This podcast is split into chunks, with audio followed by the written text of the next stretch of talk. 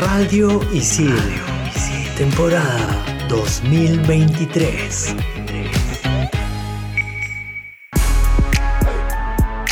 Madonna intentó contratar a Rosalía para su fiesta de cumpleaños en Marruecos en el año 2018, pero no se concretó porque no llegaron a un acuerdo económico. Hoy en Explícame esto, la Rosalía. Bien, para terminar la clase, ¿alguna pregunta, chicas y chicos? Sí, yo. ¿Es mejor el vacío de la vida o la vida eterna después de la muerte? Ajá. Yo tengo otra. ¿Vivimos en un sistema económico y social de esclavitud moderna? Ok. Si existen las realidades paralelas, ¿cómo sabemos si estamos en la realidad o la paralela? Ya. Y cuando quieres dejar de pensar en algo, ¿estás pensando en dejar de pensar en algo? ¿Qué? ¿Qué? Bueno, estoy seguro que para todo esto hay una explicación. ¿O no? Aquí empieza. Explícame esto por Radio Isil.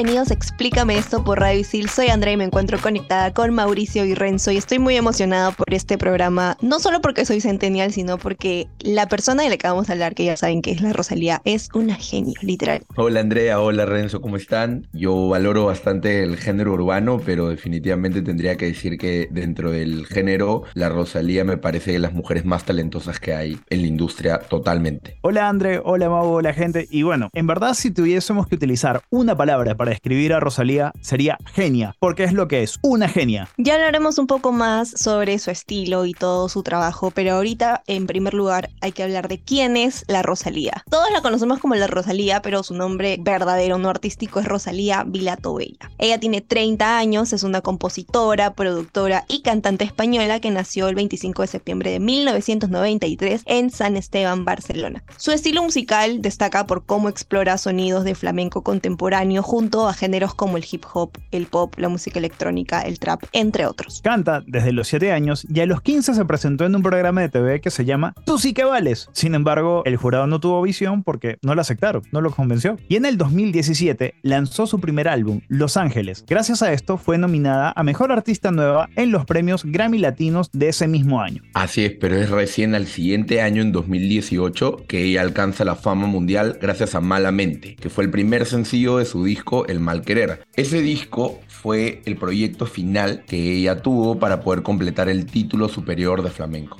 Ahora sí, hablemos de los álbumes de la Rosalía, porque obviamente hablar de la Rosalía es hablar de cómo es ella de experimental, conceptual, contemporánea, como ya lo mencionamos. Y ha destacado no solamente por su gran estilo, porque es muy innovadora, muy creativa y muy diferente, sino también por sus trabajos musicales como tal. ¿Por qué? Porque tiene muchas referencias culturales, representaciones, una gran adaptación de conceptos básicos y clásicos y culturales a lo urbano, y es como algo que realmente a los centennials, millennials, en general a todas las generaciones, les ha encantado literalmente, porque es algo diferente. En El Mal Querer, Rosalía se basa en una novela medieval occitana llamada Flamenca. Este álbum es una crítica al amor romántico y a la violencia machista. En su tercer disco, Motomami, hay referencias que ella utiliza para mencionar obras plásticas, para mencionar cine, para mencionar religión, incluso para mencionar a la cultura japonesa. Por ejemplo, en la portada del disco es una referencia al nacimiento de Venus, que es del renacentista Sandro Botticelli. Esto hace que, bueno, dentro de todo, combine el género urbano con un estilo de arte y, y tiene una visión más artística en sus videoclips, en sus canciones, y te pueden gustar desde sus canciones más clásicas hasta sus canciones un poco más, más fiesteras, ¿no? Como Despechado, como Besos Mojados. Tiene una variedad bastante amplia. Eso es lo que a mí más me llama la atención de Rosalía. Ahora, si bien es cierto, la Rosalía es una súper artista y creo que nadie la puede cuestionar, sí hay muchas personas, activistas, entre otros, que la critican por apropiación cultural, que es algo que también se habla mucho hoy por hoy en, en cuanto a la música y en otros rubros también. ¿Ustedes qué opinan al respecto? Yo pienso que no tiene nada de malo porque justamente lo que ella le está tratando de brindar a la música y a las canciones que ella tiene es un lado más artístico, ¿no? A veces nos, nos vamos más por el lado de la melodía y sin importar la letra y simplemente que tenga un ritmo que pegue y ella lo que está tratando de brindar a la cultura es justamente, valga la redundancia, cultura. Entonces no creo que la deberían de criticar por eso para nada, pero, pero bueno, ya es opinión de cada uno como lo quiera tomar, ¿no? Va a depender de cada persona. Yo creo que en lugar de apropiación cultural cultural se debería hablar de apreciación cultural, porque en el disco anterior, El Mal Querer, a Rosalía se le acusaba de apropiación cultural porque cómo era posible que una catalana se pusiera a cantar flamenco, propio de los andaluces. Sin embargo, ella siempre ha mostrado respeto, en el caso del flamenco, a los cantadores, a los guitarristas, a los percusionistas, en este caso, a gente que toca palmas, castañuela y cajón, pero realmente si te pones a ver el género urbano, o sea, digamos la música no tiene frontera, podríamos acusar también de apropiación cultural a Ana Karina Copelo, que cantó una canción en bachata y es peruana, o sea, no, te- no tiene sentido. Podríamos acusar a miles de artistas de, de Venezuela y de Colombia por hacer eh, salsa y merengue, ritmos que nacieron en Puerto Rico, República Dominicana, y que ellos, entre comillas, no tendrían por qué estar incursionando en esos temas. A ver, hagámoslo más local. ¿Podemos acusar a Gianmarco de apropiación cultural por hacer una canción con charango? Alguien va a decir, estás loco. No puedes acusar Pero- a Gianmarco. ¿Pero por qué? Porque Gianmarco está en una zona, ha desarrollado su carrera musical y ya se han tenido influencias en una zona donde el charango no es un instrumento tradicional. Pero no por eso me parece que se está apropiando de un elemento cultural propiamente dicho. Esto es arte, hay que compartirlo con el mundo. Creo que esa es la premisa. Capaz tiene que ver también por la na- nacionalidad, ¿no? Creo que los españoles son muy, si tú eres, si tú eres catalán, tienes que ser catalán, si tú eres vasco, tienes que ser vasco. Creería yo que también va, va por un estilo, porque como el, ejemplo que tú acabas de poner en Perú, en Perú na- nadie te va a criticar por, por no sé, escuchar una música selvática o una música, un guayno, ¿no? El centro de las críticas, lo que yo leí principalmente era personas que hacían activismo más que nada, por ejemplo, personas que se dedicaban a promover la cultura gitana. Ellas comentan que los privilegios que tiene una persona blanca, que de por sí pues es una persona que ha tenido la capacidad de poder tener estudios, que tiene reconocimiento, etcétera, etcétera, etcétera. En resumen, una persona con privilegios. El impacto que tiene en la sociedad que ella por lo que es cante esto es diferente a que una persona diferente, valga la redundancia, en este caso una persona gitana, cante esto, por ejemplo, ¿no? Más que nada se refieren a ello, al impacto, que igualmente yo pienso que en todo caso la culpa también la tendrían las personas que consumen la música, ¿no? Que ven a una persona, no sé, blanca, digámosle, cantando cierto tipo de música y esa persona sí la aceptan, pero si escucha a otra persona lo critico y tal. No sé si tanto la culpa la tendría la Rosalía como tal, porque como dice Renzo, ella ha demostrado que tiene respeto, ¿no? Que creo que eso es lo principal. Y también aquí están como los límites de cuándo es apropiación y cuándo es apreciación. O no sé si la palabra correcta es que se permite o no, como para que haya como un, un estado de paz entre ambas comunidades. Pero sí, definitivamente a Rosalía la han criticado mil y un veces porque ella fluctúa mucho entre todos los géneros. Pero más bien yo creo que también debería verse como ella de una u otra forma también está promoviendo la cultura, ¿no? Como dice también Renzo, y eso también es algo súper positivo. Pero eso es algo que siempre ha estado, André, creo. Incluso hasta artistas como Elvis han llegado a criticarlo por eso. Entonces, creo que es una cuestión de que los haters siempre van a estar, ¿no? Y siempre van a criticar todo lo que hagas y a quien le va bien. Pero bueno, centrémonos en lo positivo y para eso retomamos en el siguiente bloque sobre el programa de Rosalía en Explícame esto por Radio Visil. Explícame esto por Radio Isil.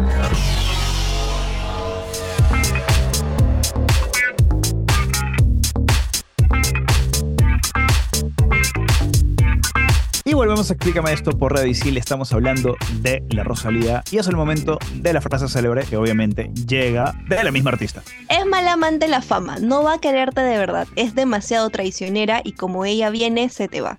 Esta frase obviamente es de la canción La Fama con The Weeknd, es muy buena la canción y muy bueno el videoclip, la recomendamos. Ya hablamos un poco del estilo musical, de las referencias, de toda la creatividad que tiene la Rosalía para su música, pero no hemos hablado de todo lo que hace en cuanto al marketing digital con su trabajo. La última estrategia que realizó fue para el álbum Motomami, obviamente, y esta estrategia ha sido objeto de estudio de muchas agencias, analistas. Por ahí pueden encontrar seguramente en TikTok, en Instagram, hasta en Twitter, porque de verdad la estrategia es muy top. Número uno, Rosalía subió un video en donde cantaba un fragmento de la canción esa hentai que es te quiero, ya, esa canción que es súper rara. Pero así como ustedes no me entendieron nada, porque yo en realidad no he cantado nada, pero ya se entiende la idea, nadie entendía nada porque esta es como súper controversial. Si no han escuchado la canción que yo no podría entender si no la han escuchado, vayan a leer aunque sea la letra. Es bastante controversial. Entonces, obviamente las críticas empezaron a llover. Por ello ya Rosalía y su nuevo álbum o su nueva canción X ya estaba como en la idea, en la cabeza de las personas. El lanzamiento oficial de su nuevo álbum, es decir, Motomami, lo hizo a través de un live en TikTok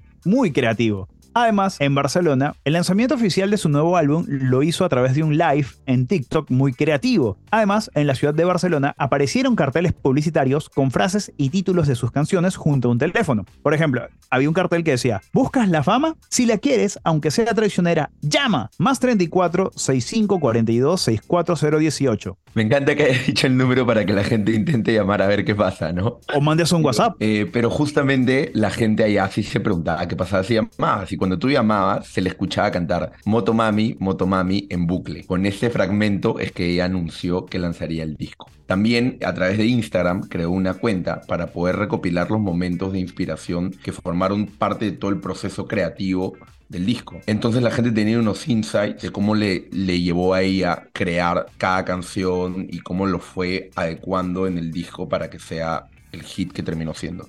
Además también ella presentó el álbum en Saturday Night Live con un outfit muy pero muy peculiar. De hecho hubo un montón de memes, pero se volvió trending topic en Twitter y nuevamente estuvieron hablando de la Rosalía. O sea, yo creo que para ella es como que hablen bien o mal, están hablando de mí y es lo importante porque finalmente todas sus canciones, como dice Mauricio, se volvieron un hit. En resumen, Rosalía y su equipo de marketing utilizaron varios canales porque utilizaron redes sociales, utilizaron las calles, utilizaron la televisión, etcétera, para impactar a su audiencia, tanto millennials como centennials, a través de mensajes muy creativos, llamativos y sobre todo muy innovadores. Obviamente esto se refleja en los mensajes que veníamos hablando, justamente que aparecían en los, en los carteles. Había uno que decía Chicken Teriyaki, Special Delivery, entrega con patines eléctricos no motorizados. Llama ya y pruébalo. 6542-64018, más 34 si están en otro lado del mundo que no sea España, por WhatsApp, ¿no? Digo, la gente que llamó ese número recibía el motomami en bucle. O sea, es un mensaje subliminal insertado a tu subconsciente de una manera muy evidente. Además la conexión también, ¿no? De que cuando ella lanzó recién como el anuncio de que iba a hacer este álbum, justamente lo hizo también con, con este fragmento de Motomami, Motomami, Motomami, y todo el mundo se enteró de la palabra Motomami porque es una palabra inventada con ese fragmento y obviamente al hacer esto es como que ya te estás posicionando en la cabeza de la gente. Escúchame, es una palabra que se ha vuelto jerga y que hasta el día de hoy se sigue usando. O sea, creo que, que la gente dice, vamos, voy a salir con la Motomami. Yo no sé con qué gente paras tú, pero yo no lo he escuchado. O sea, yo he escuchado a mis amigas decir como que eres una motomami, ¿no? Algo así. Que a mí no me gusta la palabra, honestamente, pero me parece genial el concepto que ella ha creado, tipo, en general, ¿no? En todo es el una jerga. Es, simplemente le ha dado a, una, a algo que no existía, le ha dado un- una identidad, un significado, ¿no? Entonces creo que eso es lo, lo, que, lo que más rescata. Solamente que la gente lo dice simplemente por bromear, no es que literalmente crea quieran eso, ¿no? Pero lo he escuchado, lo he escuchado. Yo creo que aquí hay una empresa fabricante de teléfonos celulares que ha desperdiciado una gran oportunidad de negocios, como es el caso de Motorola, Motomami, o sea, es muy afín. Dime con de las cosas que no piensas. Este es un celular fabricado por Motorola, una edición especial, no sé. Pienso yo. Ahí te lo dejo, Motorola. Dejando por lado las sugerencias marqueteras y publicitarias, vamos con unos datitos, esos números que a mucha gente le gusta, el dato puro y duro. Por ejemplo, Rosalía ha recibido más de 60 nominaciones y ha ganado un total de 25 premios entre eh, Grammys Latino, Lo Nuestro. Además, su primer sencillo, Malamente, ha dado la vuelta al mundo.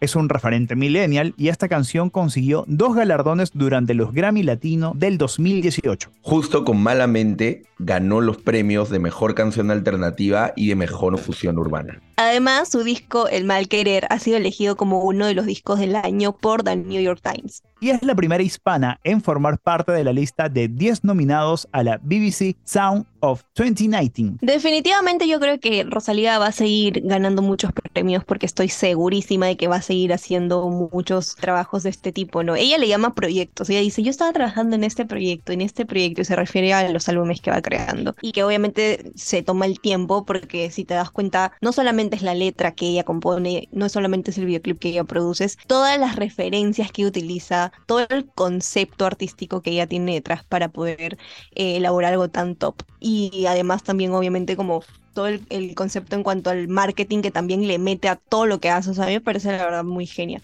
No les voy a negar que no todas sus canciones me gustan, pero creo que también es importante admitir cuando un artista es top, pese a que quizás no, no vaya tanto con tu gusto. No, definitivamente los premios se le van a quedar cortos. O sea, Rosalía tiene más de 10 Grammys y, y mira, que recién pegó en el 2018. O sea, definitivamente los títulos creo que van por justamente lo que dices, que es su influencia cultural, más allá de te pueda gustar la letra, te pueda gustar el ritmo o no. Eh, lo que ha hecho Rosalía es un, un change al género urbano, pero bastante, bastante marcado. Ahora, como yo estoy un poco obsesionada con todo el concepto artístico que tiene el álbum Motomami, obviamente que el top 5 va a ser sobre las referencias en Motomami. Así que ya regresamos en Explícame esto por Radio Isil con el top 5. Explícame esto por Radio Isil.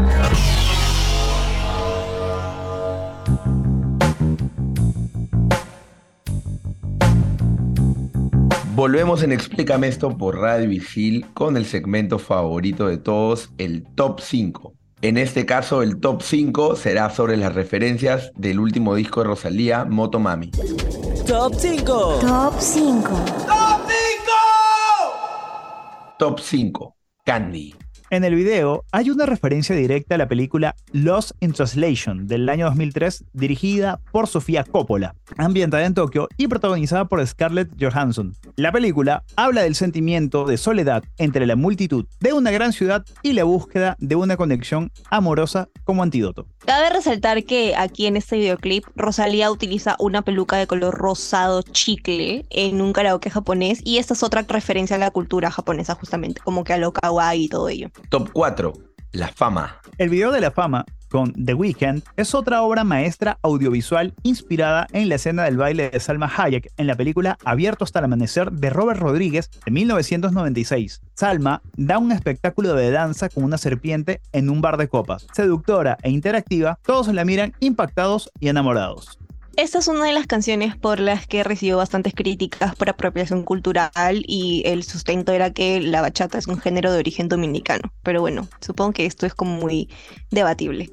Top 3, Juro que. Para el video de Juro que, Rosalía declara devoción a su enamorado en una visita al centro penitenciario. Se comunica a través de un teléfono rojo idéntico al teléfono de Carmen Maura en la película Mujeres al borde de un ataque de nervios de 1988 que fue dirigida por Pedro Almodóvar. Rosalía entra en el universo Almodóvar a través del rojo, un color de referencia para el director. Este video se estrenó en la misma época que Dolor y Gloria, película en la que la cantante tiene un cameo. Top 2, Apalé. En el video Apalé, Rosalía se inspira en la estética de la artista mexicana Frida Kahlo, sus famosas cejas pobladas y un cabello azabache despeinado. Esta no es la única referencia a Frida en el universo de la cantante, pues ya había aparecido en el álbum El Mal Querer del 2018. También hace referencia al retrato duquesa de Alba de Blanco del pintor Francisco de Goya y para esto Rosalía utilizó un vestido largo con una faja roja y si tú comparas ambas imágenes de verdad hay demasiada similitud. Lo que ha hecho Rosalía es un, un change al género urbano, pero bastante, bastante marcado. Y finalmente llegamos al top 1, La Noche de Anoche. El videoclip La Noche de Anoche con Bad Bunny recrea de forma mágica el escenario surrealista de artistas plásticos. El primer guiño es al artista Giorgio Di Chirico y su pintura metafísica, referenciado del cuadro Plaza de Italia pintado en 1913. El segundo guiño es el surrealista belga René Magritte y su pintura L'Architecture au clair de lune de 1956. Además, también hay varias referencias a Salvador Dalí, específicamente a la obra La persistencia de la memoria. Estas son simplemente algunas de las cosas raras, cameos, eh, referencias, easter eggs, como usted le quiere decir, que aparecen en las canciones y en la estética audiovisual del disco oh, Motomami. Ojo que el programa se nos queda muy corto como para hacer un análisis musical. Eso es un tema muy, pero muy largo y que si ustedes les apasiona la música, los enclaves, afinaciones, notas, arpegios y demás, les recomiendo tres videitos. El primero, uno de Jaime Altozano, un gran youtuber español que es músico, profesor de música. El brother hace un análisis de todos los detalles de Rosalía. Los filtros, las vocalizaciones, el juego que hace con los vocovers, los permisos de canciones que utilizó, porque sí, eh, Rosalía pidió prestado, mejor dicho, pidió permiso para utilizar otras melodías, una de ellas Cry Me a River en el disco El Mal Querer. Les voy a dejar como tarea que lo escuchen escuchen y encuentren esa referencia. Y bueno, explica todo lo que hay en cuanto a producción musical del disco El Mal Querer. Este video fue contestado por la misma Rosalía en Instagram diciendo, sí, lo que dijo Jaime es verdad, aquí yo usé esto, aquí hice lo otro. Y el tercer video también es del mismo Jaime Altozano y con la misma Rosalía juntos en el mismo set analizando toda la estructura de producción musical que hay en Motomami. El que me diga que a la primera escuchada de Motomami entendió las referencias y, supo cuál era el hilo conductual del disco, me está mintiendo. Así de simple, porque la primera escuchada yo tampoco la entendí. Pero bueno, en fin, ellos dos se sientan, analizan pues los filtros que usaron, las vocalizaciones, los elementos de música urbana, de baladas, de minimalismo, etcétera, etcétera, etcétera. Y obviamente habla de cómo le afectó el hate que recibió en distintas redes sociales por sus publicaciones y por su estilo musical. Y ustedes que nos están escuchando, si no saben de la música de Rosalía, les recomendamos al 100% que la escuchen, así que ya saben cuál es la otra tarea de hoy día. Sin más que decir, esto fue todo por Explícame esto aquí en Radio Isil. Bye. Radio Isil, temporada 2023.